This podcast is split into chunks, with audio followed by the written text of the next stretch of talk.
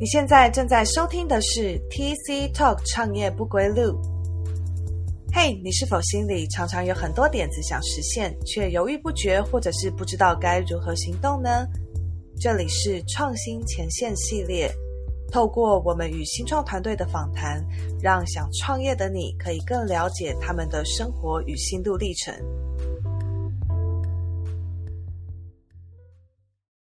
第二届台大创新创业嘉年华将于今年九月登场。除了有企业与新创团队展摊，可直接与内部人员互动之外，也有多场论坛、工作坊、企业说明会等等。所以欢迎大家追踪我们的 IG，关注最新的消息，才不会错过活动报名时间喽。详细资讯可以点击下方资讯栏查看。好，近年来呢，其实我们发现，就是创业年龄其实逐渐下修。那我想，主要是现在的环境资源非常的多，所以不管呃你几岁，那你只要有 idea、有想法。然后有的时候也不见得一定要开始组 team 了，其实你就可以开始进行创业的各种事情。这样，那年龄就已经似乎不是一个很大的障碍。特别是现在也有很多学校提供创业资源给想创业的学生，讲座啊或各种课程学程等等的，所以就有许多人在学的时候就开始了各种创业的孵化，并且他们也有这样的概念。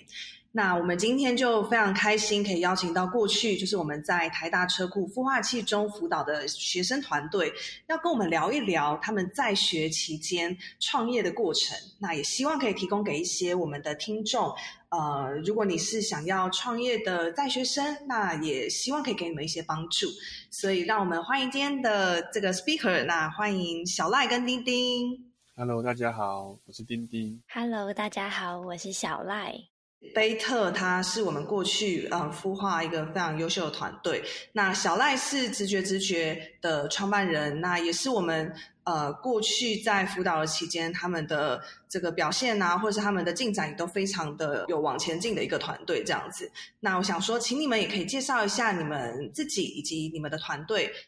好啊，那我先分享一下我们团队在做的事情。那我们团队是在推广呃循环杯的使用。因为我们看到说，就是现在，呃，环保署在倡议一些环保议题，比如说希望大家可以自备环保杯来减少一次用的饮料杯。但是就是如果呃每次买饮料都需要自己带杯子去，那其实对很多人来说都是不方便的一件事情。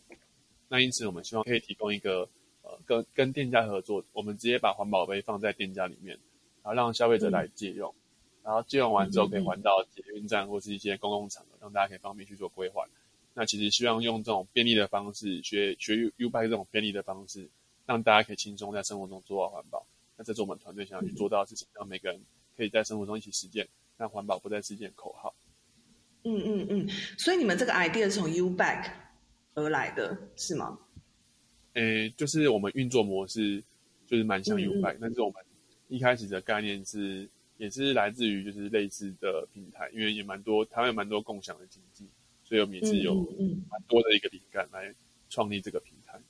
理解理解，我们等下可以再更多的来聊一聊，就是你们当初是怎么开始这个题目的。好，那接下来请小赖也跟我们介绍一下直觉直觉，还有你自己。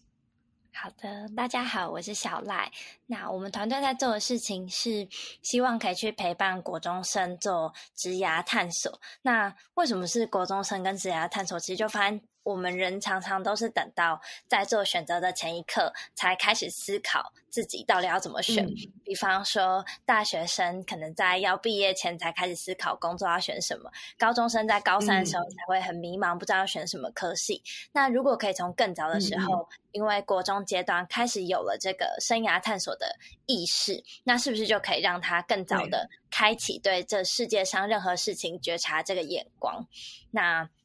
我其实本身自己是念台大的声传系，就在学传播的。然后在大学期间呢，也有辅修戏剧系，跟修了学校的教育学程。所以后来也有去考到呃中学的表演艺术科的教师证。那我觉得不管是表演艺术或是直觉直觉在做的职业探索，我们的核心目标都是一样的，就是希望可以陪伴这个年龄层的学生去更了解、更认识自己。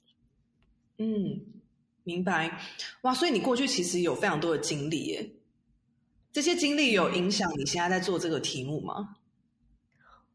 我觉得比较像是这些东西，它都是同时一起发生的。因为直觉是从一七年的时候就开始的，然后我修教程戏剧的课也是一七年就开始的，所以有点像是当时做了很多件看起来不太一样的事情，但到最后好像他们都彼此间是有关联性的。就我对于人的自我认识的这个议题是有很高的兴趣的。那所以呃，两位其实都是，就是你们是在学的时候。就你们还在念书的时候，你们就想到了现在这个题目。那所以想说，请两位也都可以分享一下。那当时是呃以什么样的契机开始有了这个想法？那开始了之后，你们又是怎么找资源以及你们的伙伴呢？那丁丁先跟我们分享好了。好啊，诶，就是因为我们要解决问题，就是大家买饮料，但是会产生很多一次性用品的这个问题，环境问题。对，那其实这个蛮生活化，因为。我相信蛮多大学生都跟我一样蛮爱喝蛮爱喝饮料的。那我们就是在大一就是刚上大学时候，发现就是哦，像我们可能一个宿舍，可能一个晚上就会产生非常多一次性的色，那包含饮料啊，或是一些炸鸡什么的，我就觉得哎，就是光一栋住这么几百人就可以产生这么多的色，那全台湾几千万人，那或者全世界这么多人在，就是每天都在吃吃喝喝，那这种造成的一次性物品其实。非常大的一个数目，而且会造成环境上的一些问题，很难去解决。对，所以我们就希望说，先从台湾人的国民文化，就是手摇饮开始，去改变大家喝饮料的一个习惯。那我们一开始就是先一个社团叫做杯特色，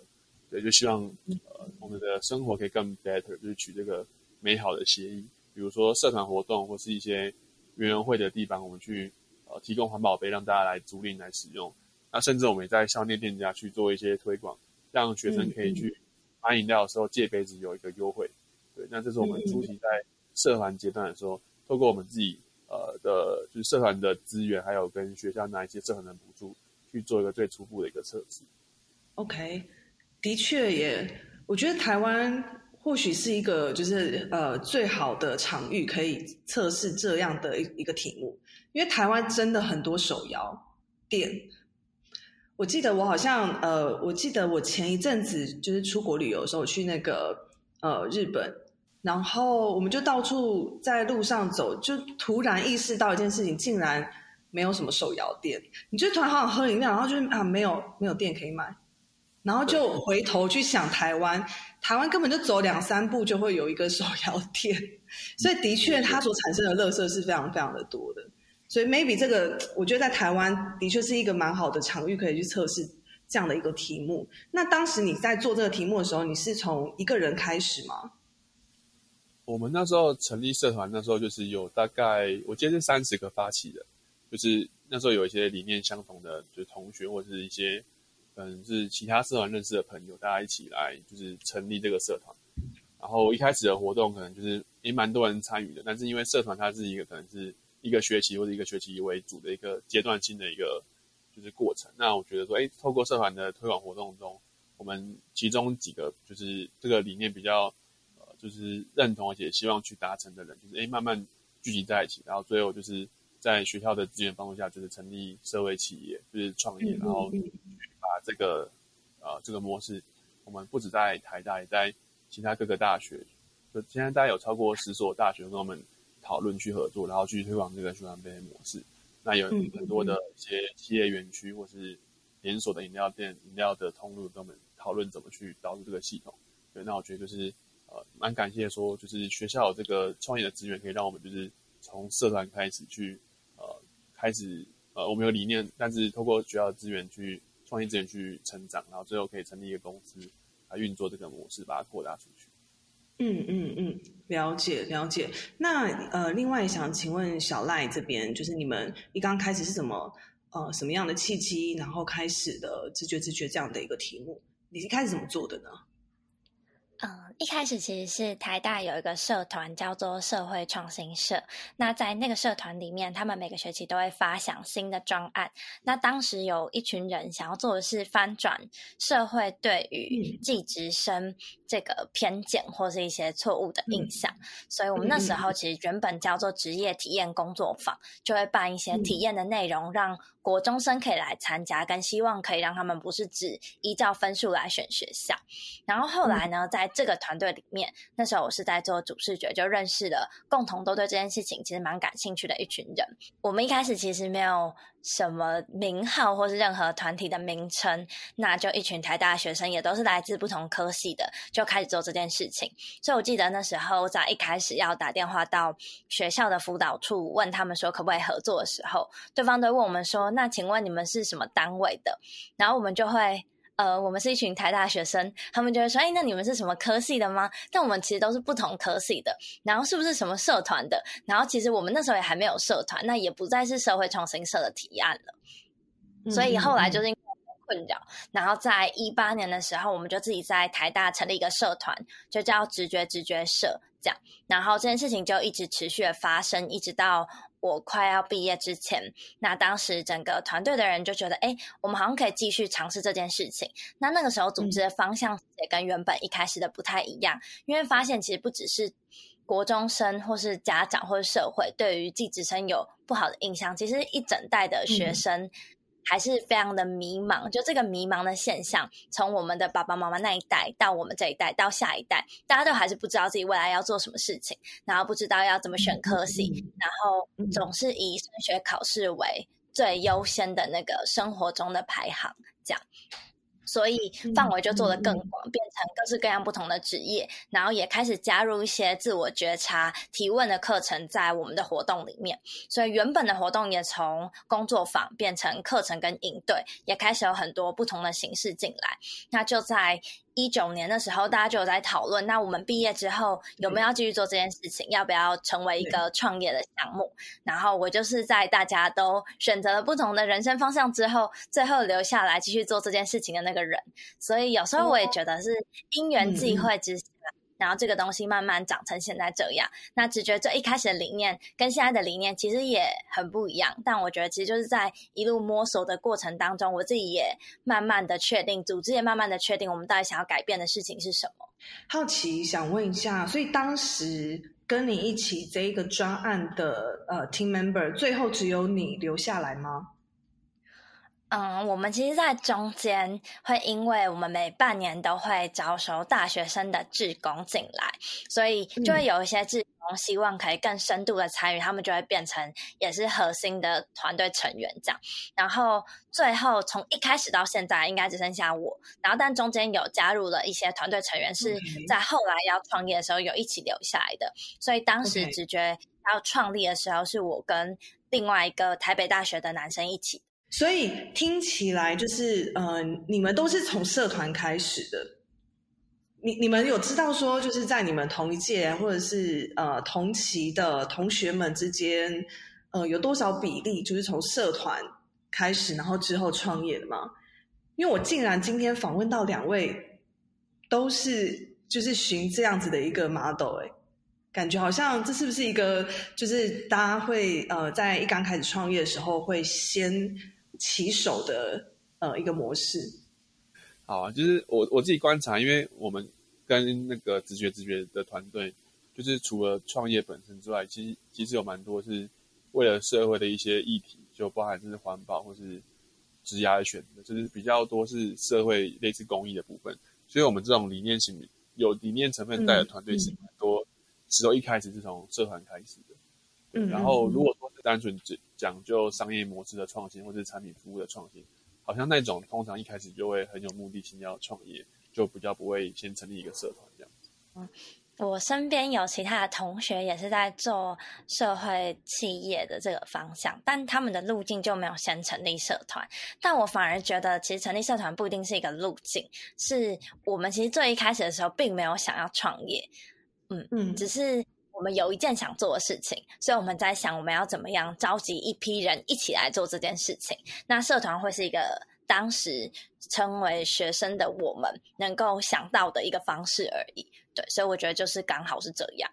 你们呃刚开始就是创业，就是我的意思说，从呃社团离开了之后，然后你们开始了这个 business，你们其实累积到现在已经有。呃，蛮多的合作伙伴的，比如说像我刚刚讲，我就就是常会看到在一些地方就都会有 U Cup 的身影。那你们在这个过程当中有没有什么让你们觉得很印象深刻的事吗？因为我想像，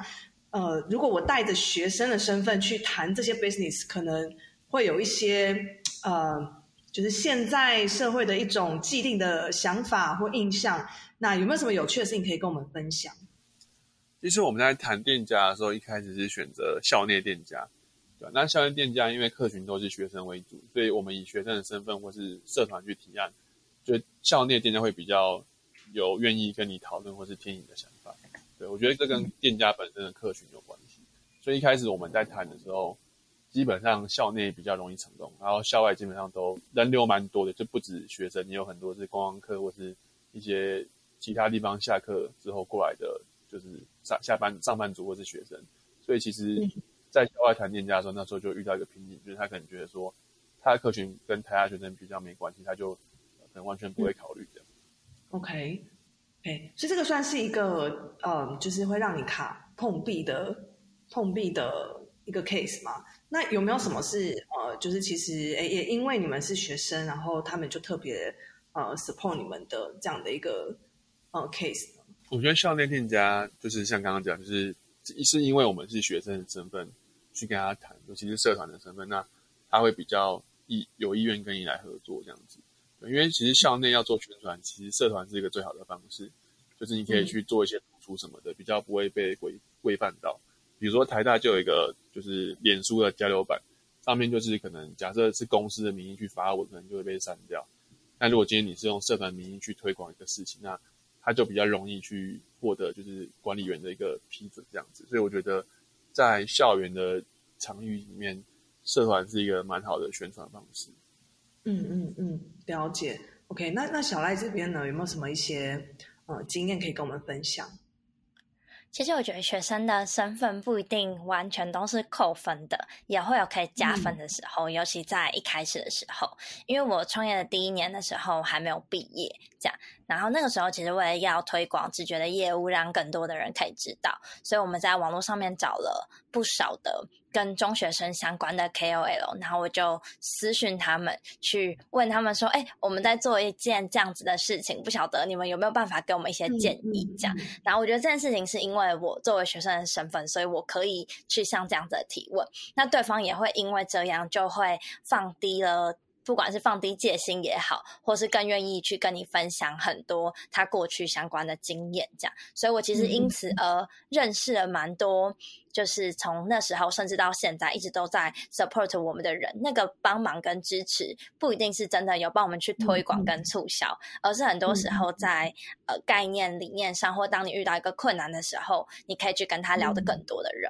所以，呃，你们就是在思考你们的这个题目，就是要，因为我们从一刚开始少部分的验证，好比说像呃贝特这边，可能就是从台大的呃校区附近公馆，然后开始去验证，然后慢慢开始扩大这个规模。那你们怎么去呃，就是去做这样子的一个布局呢？你们在当时就呃，我还是一个学生的身份，那我在思考这些事情上面，呃，我是。怎么去布局我未来的这个规模扩大的策略？这样，我那时候我们在推徐完杯的时候，就有发现一个问题，就是就是你要让消费者去借杯子，其实不会到很困难。就是你在行销活动去抽奖，或是有些优惠，其实你要说服一个消费者在柜台前面借我们杯子是容易的，但是你要让他顺利归还，然后让他还了之后觉得体验很好。再让他使用下一次，这个使用的体验是比较困难的。对，因为像 U 拜也是一开始也是比较部分区域有密集的站点，然后那些区域 U 拜才会有很多人来去使用。那像小赖这边，就是因为你们的题目就是你们要大量去 reach 到呃这些比较年轻，比你们更年轻。突然想说，你们已经是学生了，可是好像比你们更年轻的学生，OK，就是高中生，你们要去 reach 到这些国中生。那你们在 reach 他们，你们有没有什么一些呃，就是当时所想到的一些策略啊，或是你们怎么做这件事情？因为我在想啊，就是很多的学生团队，他们可能会卡在一个，就是哎，我我是呃，我现在还是学生，所以我可能不像我出了社会，或是甚至我工作过后，我所拥有的人脉跟资源已经比较多了。那我想做我的题目的时候，我我到底该怎么样去思考我在策略上面的布局，或者是？呃，我要去 reach 这些资源的时候，我的那个思考的逻辑，我要怎么去设定？这样。我们其实，在 reach 对象应该不是国中生，是国中生的家长。然后我觉得跟贝特这边最不一样的是，呃，我们虽然也有 to B 的一些 case，但是是少量的。我们大部分的时间是直接在这个。整个教育市场里面去做 to C 的 case，就是每一季去贩售营队，让家长来购买。然后这其实是一件非常不稳定的事情，因为就像我刚刚讲的，我为什么在当时要去找这么多跟教育相关的 KOL，其实就是因为我们一开始是学生身份，那不只是学生身份，还有包含很年轻、没有生过小孩、没有养过小孩，我觉得这些都是原因，会让家长在要购买你这个教育品牌的商品的时候。他其实会很却步，因为我觉得教育是一件很需要很深厚底蕴才可以做的事情。所以我刚刚有提到，就是我后来有拿教师证，跟其实在过去那一年的时候，我有到一间实验教育机构做兼职的老师，也有到学校里面实习。然后这些东西都是因为我自己觉得我需要有。更多的经验，不管是履历上面的经验也好，或是我自己对于这件事情，我觉得能够累积更深厚的看法。特别是又在讲生涯教育讲，然后这是一方面。但我觉得对外上做行销，其实一直都是做的蛮辛苦的，因为现在所面对的国中生家长，我们用了这样子的行销方式，这样子的痛点跟切点去跟他讲。可是其实这个东西，明年的一批人也许就不一样了，因为小朋友会长大。所以你今年面对的国中生家长，跟明年跟后年面对的都是不同人，所以我们其实一直都需要持续的去做访谈，然后跟学生、跟家长去做接触。但我自己觉得，当我们真的在这个市场，呃，做比较久，然后常常在办活动，因为我自己其实也有开给家长的课程，那真的有去接触这些人之后，当然也会懂得更多他们的烦恼跟他们的语言。然后回过头来，我觉得最重要的一件事情是，首先必须要先让自己有那个莫名其妙的自信，觉得你可以做这件事情，再去了解。因为你一开始一定什么都不会，什么都不懂。然后确实要做亲子教育，这是我们蛮期待的一个目标。可是，在一开始的时候，真的会蛮害怕的，因为就觉得我什么经验都没有，我凭什么跟家长谈要怎么教小孩？对，嗯嗯嗯，可以理解。我们之前在呃，就是我们的 podcast 节目当中，我们也邀请过呃，这个叶秉成老师来谈过，就是跟教育新创相关的这个题目。然后那个时候，其实真的就是也是呃，谈了很多，就是哦，做教育你要你要去 reach 到这些学生，你要让学生觉得有趣，他 enjoy。可是真正付钱的又是老师，呃，不，又是呃家长。对，那那你又要说服家长，可是你说服家长的同时，你又要让学生很 enjoy 很喜欢，就是它是相辅相成的。哦，我好像可以分享一个故事，是我们在。嗯，今年寒假的时候办了过夜的营队，然后我觉得那个营队也是促成我在今年暑假一口气办了八场过夜的营队的主因，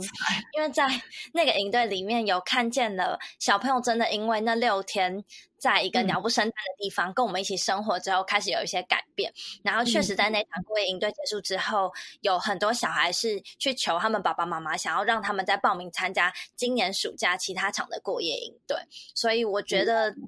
就是其实我们在一直尝试的过程当中，也有慢慢的去抓到要怎样可以让学生更 impress，或者是让家长也愿意买单的事情。我觉得小朋友喜欢还是蛮重要的。嗯嗯嗯嗯嗯，I see，OK，所以呃，你们觉得就是因为你们刚刚都分享了很多，就包含你们在呃做这样的题目当中，你们可能会遇到的一些挑战也好，或是你们正在做的一些策略，未来的一些呃即将要做的事情等等，OK，那可是你们在创这个 business 之前，你们对创业这件事情有什么样的想法？你觉得跟现在是不太一样的吗？嗯，我这边会觉得，就是因为我自己的科技也是跟商商业比较没关系的。然后那时候 就是对创业的想象是，就几乎没有特别的想象，就是很不了解公司的运作，然后你自己也没有看股票的习惯，然后就是其实对于公司一切都很陌生。对，不过我觉得就是很多新的知识也是在创业过程中，通过学校的育成或是自己的经验去成长。不过我觉得就是创业。就是我觉得变的东西蛮多，但是唯一不变的，我觉得是我们当初想要做这件事情的理念。对，那我我我也是社会企业比较有趣的部分，就是呃，我们其实一开始的理念，其实到最后都一直没有变，只是我们在寻找一个市场可以接受的方式，去推广我们的产品跟服务这样子。OK，所以你觉得就是能够找到这个是你在开始做之前吗？你就是觉得说哦，要找到一群就是跟你一样理念的人是不很呃，就是不是很容易的。诶，应该说要找到理念能够坚持一一起坚持好几年的人不容易。然后通过社团，因为那时候社团刚开始的时候也是人蛮多的，然后最后就是可能剩下可能六七个，诶，真的很很愿意，然后也就是我们互相分工合作也很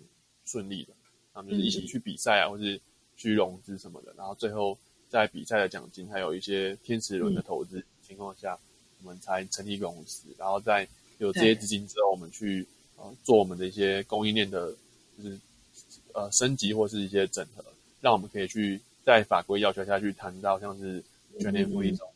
虾皮店那店这种呃连锁通路。嗯嗯嗯，对于我们来说，就是人就是我们用理念去整合在一起，然后透过我们不断的学习跟精进，让自己可以去提供符合市场需求的服务，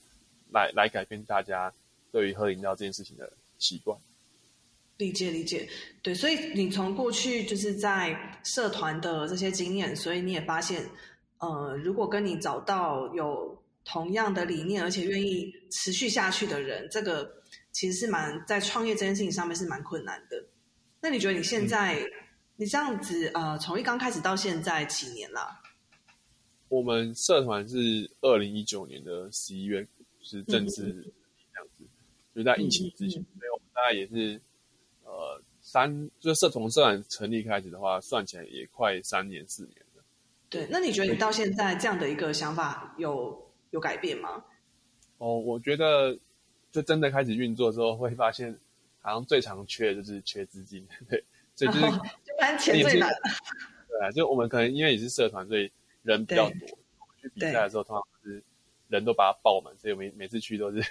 很多时候是人最多的那一队。对啊，所以我就觉得后慢慢后面，我觉得不同的阶段会有不同的一个挑战去面对。那每个团队的出发点或是一些条件状况都不一样，所以我觉得每个阶段都有各自要去面对的问题。嗯嗯嗯，OK。那小赖呢，也跟我们分享一下。嗯，我们其实，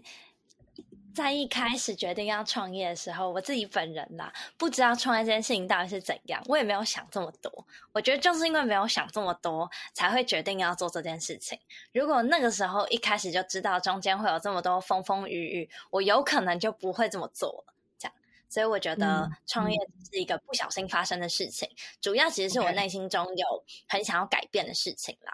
然后，嗯嗯嗯，碰到的困难点，就像刚刚丁丁有提到的一样，确实是因为不同阶段所面临的困难其实是不太一样的。比方说，在我们刚开始决定要创业的那个时候，比较多会有的争执是这个组织到底核心的愿景、想要改变的事情会是什么？因为在学校社团期间，大家很多时候是更感情取向的，在这个地方，那很多时候在争执的时候，也很容易对人不对事。再加上大家其实很多人都有不同的理念跟理想，那从来是没有好好讨论过那个大家的交集点是什么的。所以在一九年的时候，大家其实就常常在吵架。我还有印象，有一次吵架是。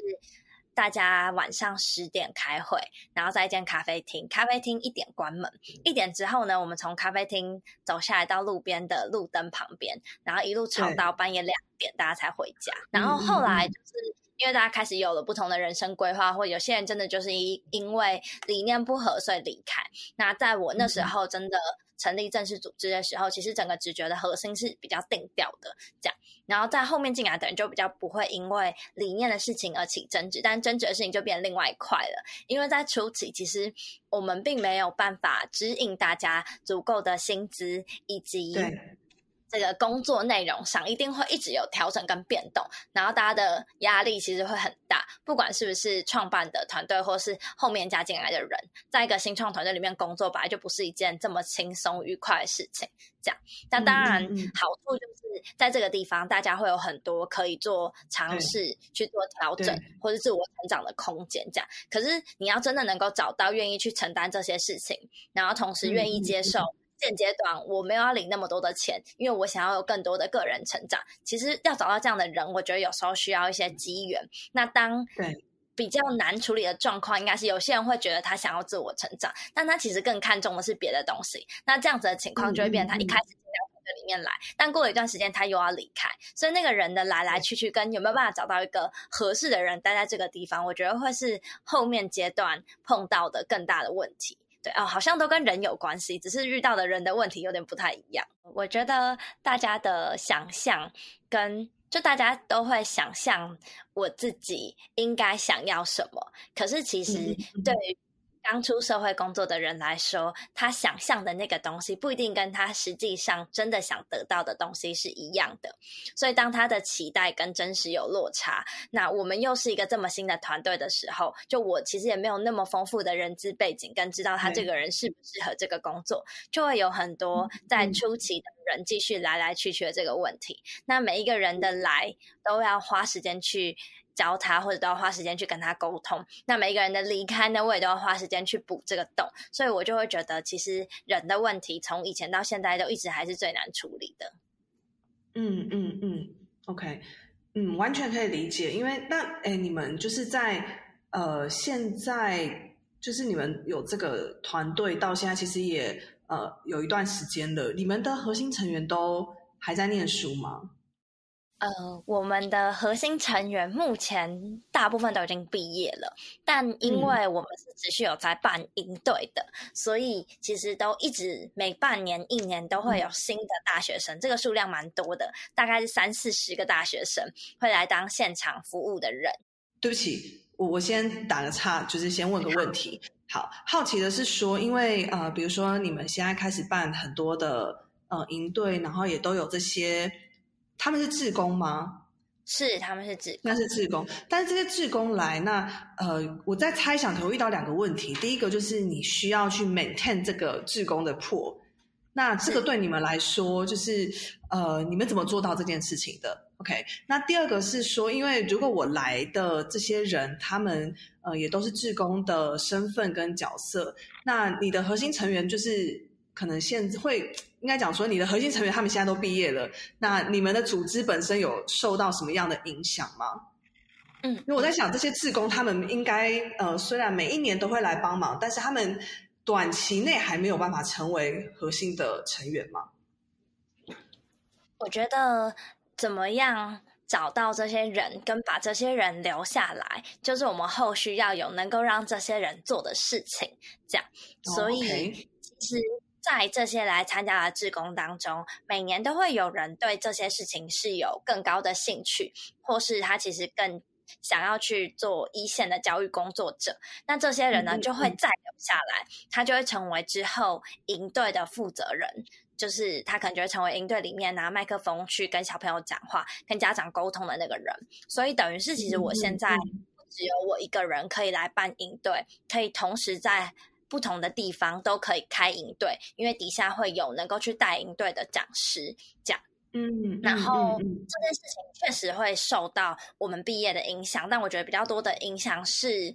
我们自己身边的朋友就都出去工作了，所以我们要找的人就要往。大学端去找更多的人，但当我们今天已经有了过去参加过有良好经验的志工，他们能够帮我们去 promote 这件事情，就会变得比较简单。然后同时，我们一直也在想的是，那还有什么是我们可以提供给这些志工的？因为我也不希望他们只是来做很短期的服务，这样。所以，其实，在志工真的要上战场前，都会有一系列的培训的课程。那那个培训的课程。我自己是觉得跟其他的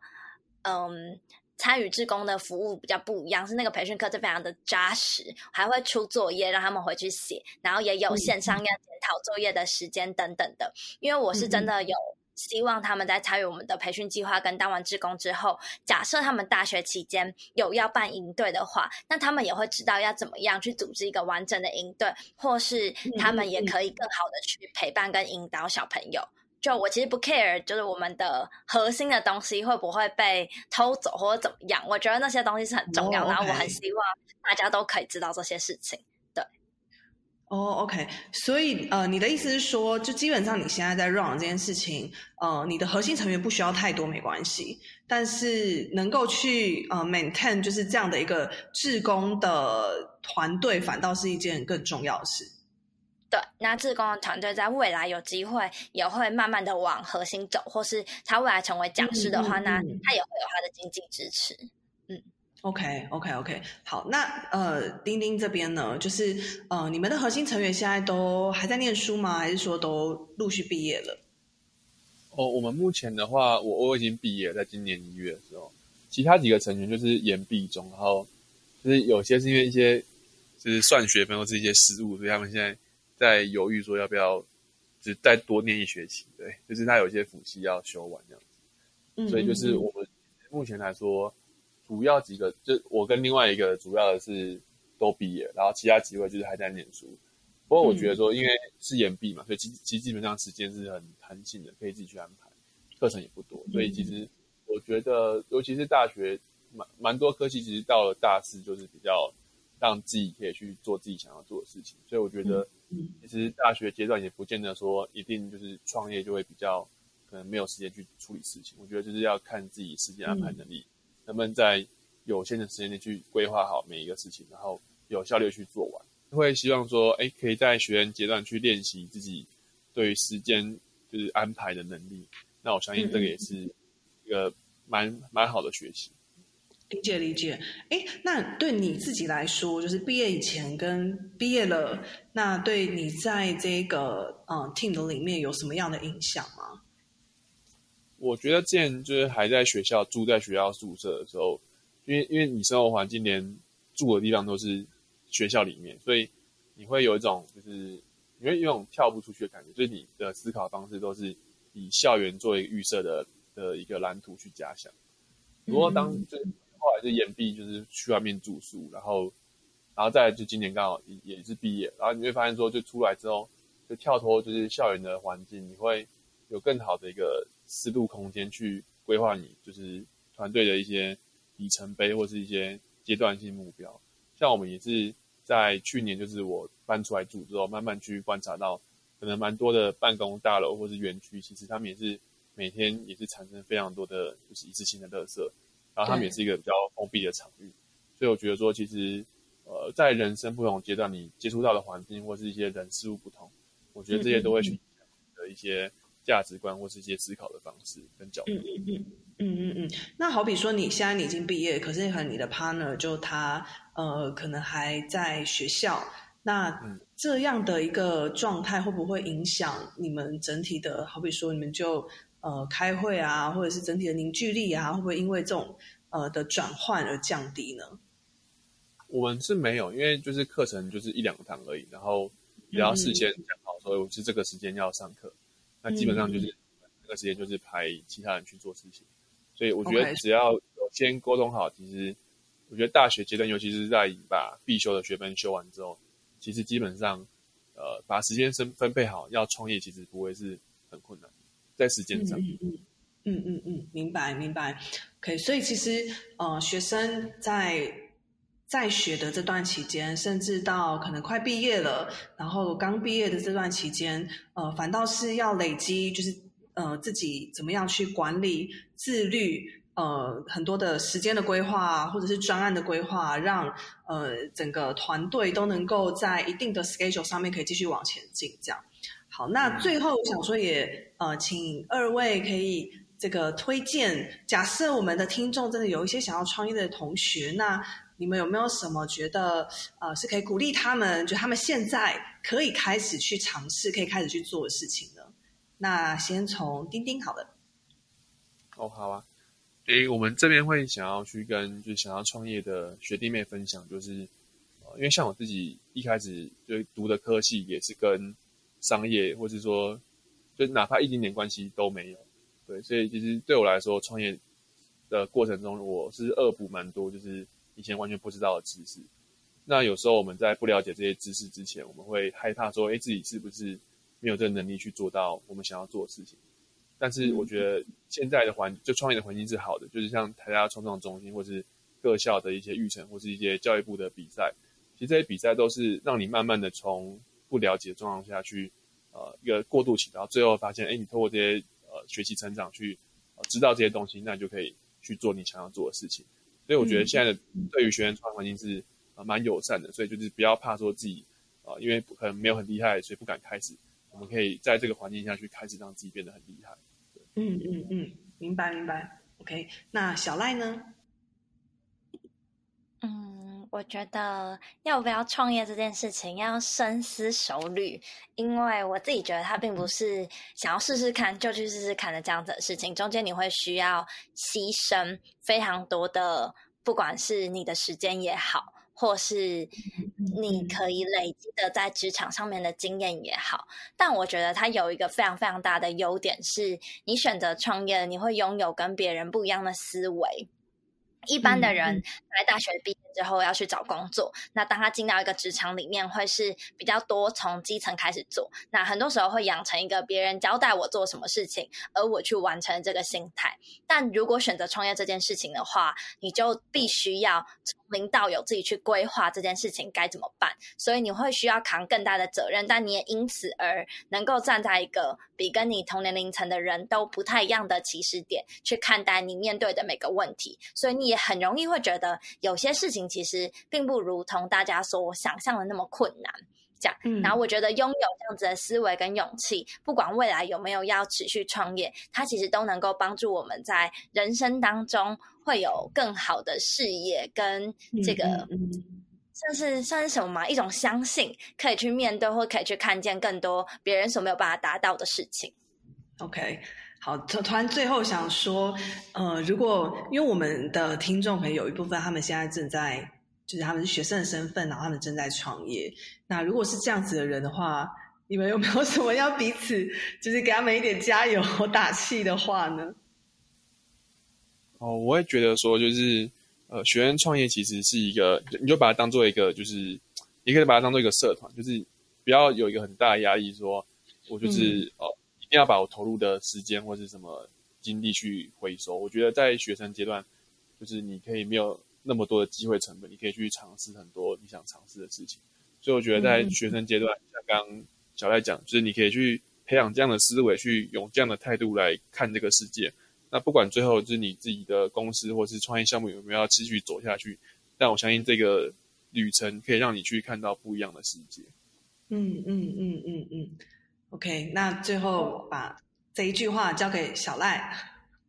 好，我会鼓励大家有机会的话，其实可以去。其他的新创团队里面实习，或是看看这个工作环境或这个状态是不是你喜欢的。虽然我知道大家一定都会因为要创业的事情而忙得不可开交，但我在大三的时候其实也有到一个跟我们性质有点类似，但虽然它是非营利组织，但我到里面去实习是城市浪人这样。然后我自己觉得当时这段经历对我来说蛮重要的，因为我就发现我其实对于那个动荡不安。我是很期待、很喜欢的。然后我不喜欢在一个很轻的架构下工作。然后我也喜欢团队成员不要那么多，可以跟每个人有很近的这个，不管是沟通也好，或是就是这个相处也好。所以我觉得会蛮建议大家可以去做这件事情看看，甚至是去大公司实习看看，也可以去做一个更多的比较。嗯嗯嗯嗯，I see，哇，这是一个蛮特别的。呃，就是想法，就是在我可能还是学生创业的时候，我不一定有那么大的需要投注这么大的资源，我反而可以去呃其他相关性的团队来去呃彼此学习，或者是加入这样的团队，知道哎到底创业是怎么一回事。这样好哦。那最后就是你们有没有什么近期在做的事情，你们也想要跟我们的听众分享一下？这样有，我有。我们近期在招募志工，然后这一次有一年的 长期的计划，会让大家有可以担任讲师的机会，这样，所以我觉得欢迎大家可以多参考这些资讯，因为今年其实有十四场不同的应对，那可以把它想象成，它就有点像是另类的打工换宿，可是这个打工不是要整理房间，是要陪国中生玩，这样，就是你刚刚讲到那个暑假的暑假的应对嘛，对对对对对，那丁丁呢？好啊，诶，我这边的话，就是我们现在在各个校园，像是台大或是附近的师大、台科大，或是在呃正大或是清教等等学校，就是有开始初步在推广我们的学完杯的服务。那大家在校内店家或者在一些路过的店家看到我们的宣传品的时候，可以尝试看看一个新的选择。那我们相信这个小小改变可以去为我们环境造成大大的变化，让我们一起去去把我们的海洋或是我们的环境去呃回到最初的状态，一起呃为环保尽一份心力。OK。好，那再次就是非常谢谢我们的两个团队，谢谢直觉直觉的小赖，谢谢呃贝特的丁丁。那谢谢你们来跟我们分享，就是你们在创业呃在学生的期间创业的一些故事还有经历，相信都能够带给我们呃的听众。如果是学生，你想要创业，或者是正在思考你的创业题目，那 anyway，如果你在这个阶段都觉得很雷同的，也非常呃。开心，就是你可以透过这一集的节目内容去了解，那现在已经做到这样阶段的团队，他们都是怎么走过来的。那我们再一次的谢谢丁丁跟小赖，谢谢你们。好，谢谢，感谢主持人。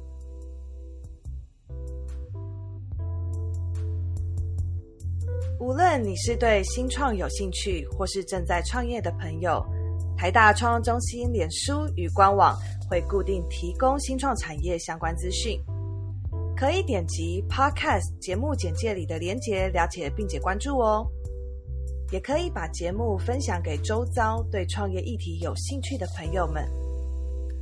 如果你们有任何其他想听的内容，欢迎在 Apple Podcast 评论区写下评论，或者是填写我们放在各级简介中的问卷，让我们能够提供更好的内容给大家。